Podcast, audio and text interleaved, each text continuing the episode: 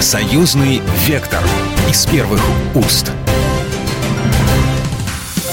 Здравствуйте, вы слушаете программу «Союзный вектор». Меня зовут Екатерина Шевцова. Напомню, наша программа о самых важных событиях, которые касаются нашего союзного государства. 4 ноября в России отмечается День народного единства. Праздник достаточно молодой. Он был учрежден в 2004 году и впервые отмечался в 2005. Вот с того момента этот день является в России выходным. Если раньше не все понимали, что мы отмечаем, то сейчас, мне кажется, уже вопросов нет. На всякий случай еще раз освежу в памяти. День народного единства учрежден в память о событиях 1612 года, когда народное ополчение под предводительством Зевского старосты Кузьмы Минина и князя Дмитрия Пожарского освободило Москву от польских интервентов. Считается, что именно они смогли объединить и сплотить население, чтобы освободить Россию от вторгшихся поляков. Исторический праздник связан с окончанием смутного времени в России. А, Все это было в 17 веке. И вот сегодня мы с нашими экспертами и попробуем провести параллели между прошлым и настоящим и понять, что же связывает эти два события и какие-то аналогии найти в том, что происходит сейчас а, в геополитике. У нас на связи научный директор Российского военно-исторического общества Михаил Мягков. Михаил Юрьевич, здравствуйте. Здравствуйте. У меня вот первый вопрос к вам, как к историку. Э, есть ли какая-то переоценка тех исторических событий вот сейчас, в 2023 году? Потому что, ну, по-разному называли. Кто-то называл это, э, ну, у нас, по крайней мере, так, в советское время, что это вот такая вот была гражданская война. Кто-то считает, что такая интервенция была со стороны Польши, и здесь такой заговор, ну, условно, европейских стран в отношении э, тогда, э, тогдашней России. Вот есть сейчас какое-то переосмысление того, что было тогда, того смутного времени? Ну, да, конечно. Но прежде всего надо сказать, то, что праздник 4 э, ноября имеет большие исторические корни. Э, он был учрежден э, еще в 17 веке. Мы знаем то, что по церковной православной традиции именно день поминовения Казанской Божьей Матери, икона Казанской Божьей Матери, фактически и стал тем праздником, который мы непосредственно празднуем. Ведь ополчение Минина Пожарского, оно освобождало Москву именно с этой иконы. Именно тогда, в это время, окончания смутного времени, поляки были изгнаны из Москвы, пленены. И вот э, уже при Алексее Михайловиче Тишайшем в 1649 году э, был учрежден вот этот праздник имени э, поминовения э, Казанской Божьей Матери, э, который приходится, если мы берем новое время, как раз на 4 ноября мы говорим об оценках этого времени, то и в дореволюционной историографии, например, историки Платонов, Ключевский и многие другие говорили именно о смутном времени то есть о том периоде э, русской истории, когда страна оказалась на грани катастрофы. И мы смогли, благодаря, прежде всего, народной воле, героизму нашего народа, ну и выдающимся нашим полководцам, а, те, которые организовали второе ополчение, это и Кузьма Минин, это и Дмитрий Пожарский, фактически а, в тот период освободить Москву, ну и а, заложить основы а, новой династии, династии Романовых, которая вывела страну на путь развития. Да-да-да. Знаете, я вот э, хотела привести цитату. Э, проект у нас российско-белорусский, и поэтому хотела я процитировать посла России в Беларуси Бориса Грызлова. Э, он буквально в сентябре сказал, что польские власти не усвоили исторические уроки 1612 и 39 годов. Ну, это он говорил в отношении Беларуси, которая тогда отмечала День народного единства, но ведь он упомянул 612 год, да? А в чем же поляки не усвоили уроки-то сейчас? Можно ли провести какие-то исторические аналогии с современными вот событиями, с нынешними событиями. Да, эти аналогии с поляками вот, э, времена смутного времени и сегодняшними, они, конечно, просматриваются. Вот эта жадность и алчность польской элиты, я имею в виду тогда польской шляхты и сегодня польское руководство, она очевидна. То есть прихватить то, что, как казалось, плохо лежит. Им казалось, что, что русское государство уже полностью развалилось и необходимо забрать себе в качестве колоний вот эти земли. И Москву, и они осаждали э, Троиц-Сергиевый монастырь. То есть они желали полного уничтожения российского государства. А, и сегодня мы видим, как э, польское руководство пытается э, прихватить э, и есть такие уже заявления непосредственно рядом с польским руководством. Земли, например, Западной Украины, они э, по-прежнему грезят вот этим реваншем. У них, извините, э, и методы не меняются, э, начиная с того вот времени до современных э, каких-то реалий, да, ведь, э, опять же, если мы вернемся в смутное время, интриги, подкупы, выдаваемые каких-то непонятных э, наследников за реальных, э, ну, э, как бы сказать, ну, тот же самый Лжедмитрий, Дмитрий, да, ведь, ведь, ведь это же напоминает сейчас некую ситуацию, да, когда они в Беларуси попытались раскачать со словами, это президент, за которого не голосовали, вот у нас есть наш президент, наш вот вариант какого-то квази-президента. Вам не кажется, что ничего не меняется за эти столетия, я бы даже сказала? Мы знаем то, что Лжедмитрий I, он был непосредственно э, финансируем польским королем, и был создан э, специальный отряд э, польских крылатых гусар, которые были направлены в Москву Э, и уже Дмитрий вошел в Москву вместе с польским отрядом. Цель была одна – окатоличить э, русское государство благодаря вот этому э, засланному уже Дмитрию Первому. Ему подобрали даже специальную жену Марину Мнишек, католичку. Сделать из России католическое государство, которое бы зависело от Польши, а на самом деле просто колония, которая бы удовлетворяла польским интересам и Папы Римского.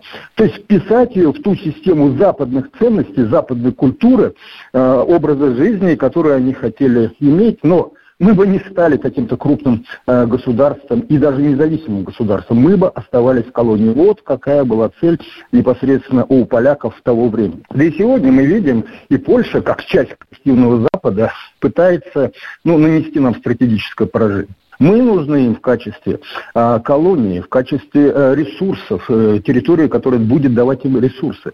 Но вот а, история повторяется. Уроки не вынесены никакие. По-прежнему они пытаются поддерживать вот этих укра- украинских неонацистов оружием, как тогда поляки в 1612-11 годах поддерживали различных э, самозванцев, э, как уже Дмитрия I, уже Дмитрия II, различных варенков и прочее, прочее, прочее. Расшатать Россию, разделить ее по национальному и религиозному признаку – их основная задача. Но как и тогда, так и сегодня они не достигнут этой цели. Ну, знаете, мне так вот иногда хочется спросить вежливо, а поляки вообще на карту смотрели? Они вообще размеры нашей страны и своей страны понимают? Нынешние вот Знаете, размеры? Да. Вы знаете, поляки, они, конечно, смотрят на карту, но у них в учебниках, что в польских учебниках, что в литовских учебниках, есть другие карты. Например, литовского государства, которое простиралось в XIV-XV веке от моря до моря, равно как и Речь Посполитая XVI века при Стефане Батории, польском короле, простиралось от моря до моря, как они говорят, от моря до моря, от Балтийского до Черного моря, которое включало в себя часть Прибалтики, собственно, польские, литовские территории и огромные районы Белоруссии, вплоть до Смоленска, включала в себя э, малороссийские земли и Киев, и Подолию, и нынешние территории э, вот, э, Западной Украины.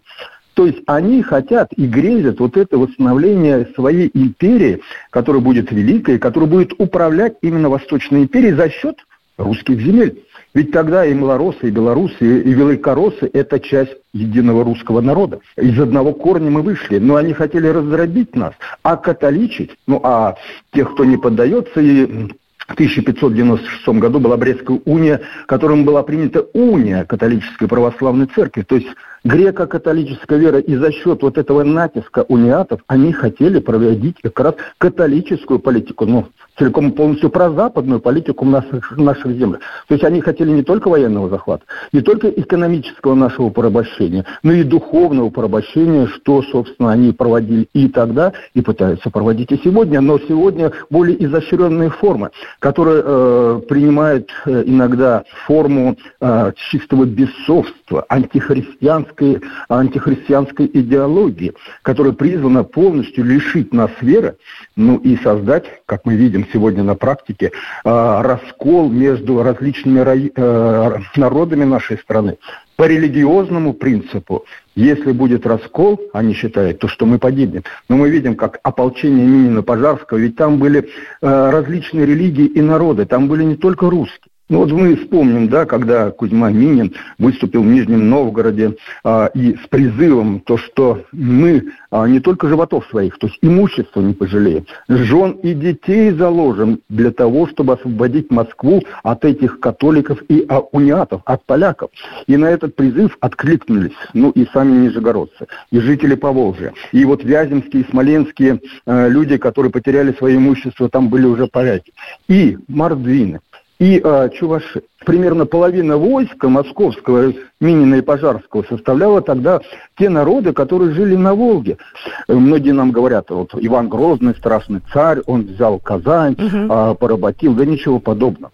Это было действительно объединение народов, объединение всех народов русского мира, который существовал из многочисленных народов э, различных религий. И они, и татары, и русские, и чуваши, и башкиры пошли освобождать Москву, потому что считали, да, это наша столица, это наш мир. И они противостояли именно вот этому жестокому натиску Запада. А тогда в виде, конечно, католической религии, потому что именно в то время, да, и антагонизм а, католиков к нам, к православным, был очень сильный, и он мог просто-напросто переформатировать нашу страну, ну и сделать ее несостоятельной. Мы одержали победу, потому что мы были едины. Все народы тогда российского государства. И сегодня мы видим специальные военные операции, все народы воюют против вот этого злейшего врага в лице коллективного Запада. Здесь э, присутствуют и народы из Северного Кавказа, и поволжские народы, и татары, и евреи. И многие-многие-многие люди, которые, ну, все национальности нашей России защищают нашу самобытность, наш мир, э, нашу духовную культуру. И тогда, благодаря тому, что мы защитили свою самостийность, мы победили. И сегодня мы защищаем свою самостийность от этого э, жестокого натиска коллективного Запада. Я напоминаю, что вы слушаете программу «Союзный вектор». Сегодня мы говорим о Дне народного единства, проводим исторические параллели и продолжим программу буквально через пару минут. «Союзный вектор» из первых уст. «Союзный вектор» из первых уст. Мы продолжаем нашу программу. Это «Союзный вектор». Я Екатерина Шевцова. Сегодня мы говорим об исторических э, предпосылках э, того, что происходило в начале 17 века. Мы говорим о смутном времени, мы говорим о Дне народного единства, проводим различные исторические параллели. Сегодня в нашем эфире Михаил Мягков, научный директор Российского военно-исторического общества. А, Михаил Юрьевич, а вот э, хотела бы еще спросить насчет, ну, опять же, того смутного времени. Эм, тогда же ведь была такая, ну, условно говоря, нестабильность в обществе, обществе там до определенного момента, да, там возникали какие-то войска, кто-то куда-то шел, кто-то организовывался, возникали какие-то предводители, тот самый, ну, прототип Ильи Муромца тот же самый был, да, которого потом казнили. Это, да, да, да, вот да. как это все происходило, их-то кто выводил? Мы же понимаем, если сейчас на современный язык перевести, да, такие были информационные вбросы, провокации, которые выводили людей, как это тогда организовывалось, как это вообще тогда технически было сделано, и где тогда были условно власти, я не знаю, те, кто должен вообще отвечать был за людей, людей, за их э, ну, какую-то организованность? Ну, начнем с того, что власть э, по существу из раздоров, которые тогда творилось в верхах, без отсутствия твердого руководства, которое необходимо в такие критические времена, которые были в смутное время, власть действительно потеряла бразды правления. И различные силы финансирования либо поляками, вот э, польско-литовские отряды там и Лисовского, и э, Лжедмитрия II, они рыскали по всей стране. Они грабили, убивали. И э, информационная война, конечно, уже тогда была, она началась еще против России, если мы будем говорить, и вот такие листки специальные, которые порочили нашу власть, и там Ивана Грозного, русские войска, они начались еще там в 16 веке, даже, может быть, раньше. Используя отсутствие твердой власти, они пытались насадить нам различные режимы. Э, пропольские режимы. Здесь суетилась, конечно, и католическая, то есть и Папа Римский, который засылал своих наместников туда. И, а, ну, фактически руководил польским королем Сигизмундом III. Да? Э, и э, вот здесь, в этом отношении, именно самоорганизация народа, который осознал народ наш, то, что если дальше, дальше будет так продолжаться, то, что и государства никакого не будет, и как раз было достигнут вот этот успех. И главное звено достижения успеха, это, конечно, освобождение Москвы, символа нашего государства. Золотоглавая Москва. То царство, как тогда говорили, которое олицетворяет Москва, центр нашего государства, где должна быть твердая власть. Всем народам, ведь тогда на Земском соборе 1613 года практически все представители нашего населения участвовали в этом Земском соборе. Народы, посадские люди объединились, крестьяне объединились. И тогда на Земском соборе представители всех классов, всех сословий русского общества и выбрали нового монарха, чтобы была твердая власть, чтобы было восстановление государства. Иначе без этой твердой власти никакого, ни о каком восстановлении тогда речи просто бы не шло. И выбор пал на Михаила Федоровича Романова. Ну, ближайшее как бы колено было еще к тем Рюриковичам, династия которым угасла. Но, тем не менее, здесь э, выбор э, именно Михаила Федоровича был именно всех слоев. Здесь и боярство, здесь и э, священники, здесь и казаки, здесь и посадские люди, здесь и крестьяне. Вот этот всенародный выбор, который характерен, кстати, и для сегодняшнего нашего дня – именно доверие к руководству, к выборному э, руководителю нашего государства. Он был тогда, он присутствует и сегодня. Это означает связку между обществом и нашим руководством. Если есть доверие, мы добиваемся успехов. Мы одержим все победы. Так это было во время Великой Отечественной войны, между прочим, когда тоже все народы и все конфессии тоже объединились, несмотря на то, что был у нас там коммунистический строй, как угодно, но тем не менее понимали, то, что жизненно важно сегодня отстоять нашу Родину. Было это во время смутного времени, во время Великой Отечественной войны, существует и сегодня. И это вселяет огромную надежду, то, что мы, конечно, и сегодня одержим победу над этим украинским неонацизмом, который поддерживает коллективный Запад. А, Михаил Мягков а, был сейчас с нами на связи, научный директор Российского военно-исторического общества. Ну, а я же готов поприветствовать нашего белорусского эксперта. У нас сейчас на связи Юрий Шевцов, историк и политолог из Беларуси. Юрий Вячеславович, здравствуйте. Здравствуйте. Сегодня в нашей программе мы э, вспоминаем смутное время и пытаемся провести некие аналогии с днями э, сегодняшними. Э, мы вот говорили до этого с вашим российским коллегой, мы поняли, что действительно много очень общего. Да, и, например, у поляков не меняются за эти столетия ни методы, ни цели, ни желания, ни амбиции. И еще раз я приведу цитату Бориса Грызлова, посла России в Беларуси. Он произнес это, когда в сентябре отмечали праздник День народного единства единства, это белорусский праздник, что польские власти не усвоили исторические уроки 1612 и 39 годов. Ну вот про 39 год мы уже говорили, но вот опять же, возвращаясь к 1612 году и к событиям смутного времени, вы как считаете, а, была ли это та самая внешняя агрессия, которую тогда Россия испытала очередной раз, да, и в результате которой выстояла все-таки мужественно? Или все-таки это была какая-то гражданская война, и здесь уже немножко другие силы двигали а, теми, кто внес вот раскол в наше общество? Это было и то, и то. Э, и даже более того. Э, смутному времени предшествовали три года э, очень холодных, то есть такой экологической катастрофы, которая особенно болезненно сказалась на России в силу того, что Россия северная по отношению ну, к Европе страна. Поэтому три года, эм, когда зимою э, ездили на санях по снегу, они, они разрушили экономику России, резко ослабили ее военный и другой потенциал. И вот в этой ситуации э, в России вспыхнули естественные вне э, сложности, и в эти сложности вмешалась вне сила. В данном случае она была представлена Речью Посполитой и ее политиками. Вот так оно сложно, но интервенция была точно. Польша, она же достаточно агрессивно всегда вела себя по отношению к нам. Ну и к Беларуси, естественно, тоже, потому что к Беларуси тогда относились, э, вернее, к Речи Посполитой и белорусские земли. Вот эм, насколько сейчас изменилась их э, риторика, насколько то, что сейчас происходит, э, похоже на то, что было тогда? Принципиально все осталось тем же и по отношению к Беларуси тоже. Э, современная Беларусь – это порождение православной культуры этой территории. По отношению к православной культуре Польша осталась Польшей. Э, мы часто забываем э, мировосприятие окраинных стран Европы в 16-17 веках, прежде всего в 16 начале 17 -го. А это мероприятие во многом было продиктовано успехом Испании в Америке когда малочисленные испанцы вмешались в гражданские войны в местных двух империях ацтекской и инкской.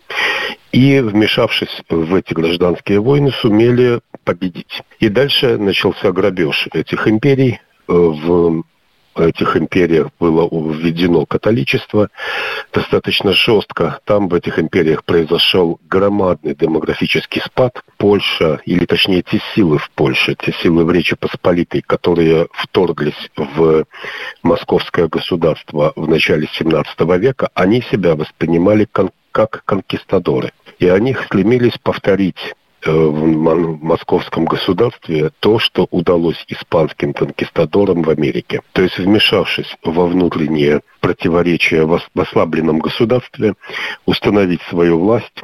Э, дальше окатоличить население. Это было принципиально. Они представляли прежде всего католические силы. И далее получить в свое распоряжение Э, материальные иные ресурсы, которые были в московском государстве. Поэтому, вот, когда мы будем смотреть на смутное время вот через призму э, вот эту, те, кто вторглись себя, воспринимали конкистадорами, тогда мы увидим эту войну не просто как внешнюю интервенцию, а как э, попытку католической Европы создать себе гораздо более широкое пространство колониальное, чем было до того. И они имели много оснований для того, чтобы рассчитывать на успех. Знаете, ну, мало ли, что они рассчитывали, получилось все равно так, как э, собственно говоря, мы видим, да? Э, как вы считаете, насколько для россиян важен День народного единства? Мне хотелось бы услышать ваше э, мнение как историка из Беларуси. Хотя, в принципе, воспитывались мы все равно в одной большой стране под названием Советский Союз, и тогда взгляд, наверное, советских историков на эти события, и российских, и белорусских, был одинаковый. Вы знаете, я думаю, что надо понимать э, масштаб того, на что они рассчитывали, и понимать, что они имели основания для, успе- для того, чтобы рассчитывать на успех. Если мы будем так смотреть на их вторжение, тогда мы просто будем видеть величие победы, э, которую осуществило московское государство, э, отбившись от этого нападения. Это не было локальной э, русско-польской войной. Это было гораздо более масштабное явление. Э, поэтому День народного единства – это, в общем, правильно. И то, что он соотнесен с именно вот этой войной, это тоже правильно. Э, до того, до вот этой войны, до, точнее, до этого периода, который принято у нас называть смутным временем, Э, до этого все войны между московским государством и западными соседями, они были обычными локальными, междуусобными, местными, региональными войнами. А вот эта война была более чем региональной обычной войной. Тут организованный католический мир, э, окрыленный победой в Америке, накачанный деньгами, которые они вывезли из Америки продолжали получать. И самым лучшим передовым вооружением, короче, пришла не просто Польша, пришел огромный католический мир, объединенный тогда под властью, в основном объединенный тогда под властью э, Габсбургов католической империи. И вот с этой точки зрения победа э, над ними – это основание для того, чтобы помнить и чтобы отмечать до сих пор. Юрий Шевцов был сегодня с нами на связи, историк, политолог, и это была программа «Союзный вектор». С вами была Екатерина Шевцова. Программа произведена по заказу телерадиовещательной организации Союзного государства. «Союзный вектор» из первых уст.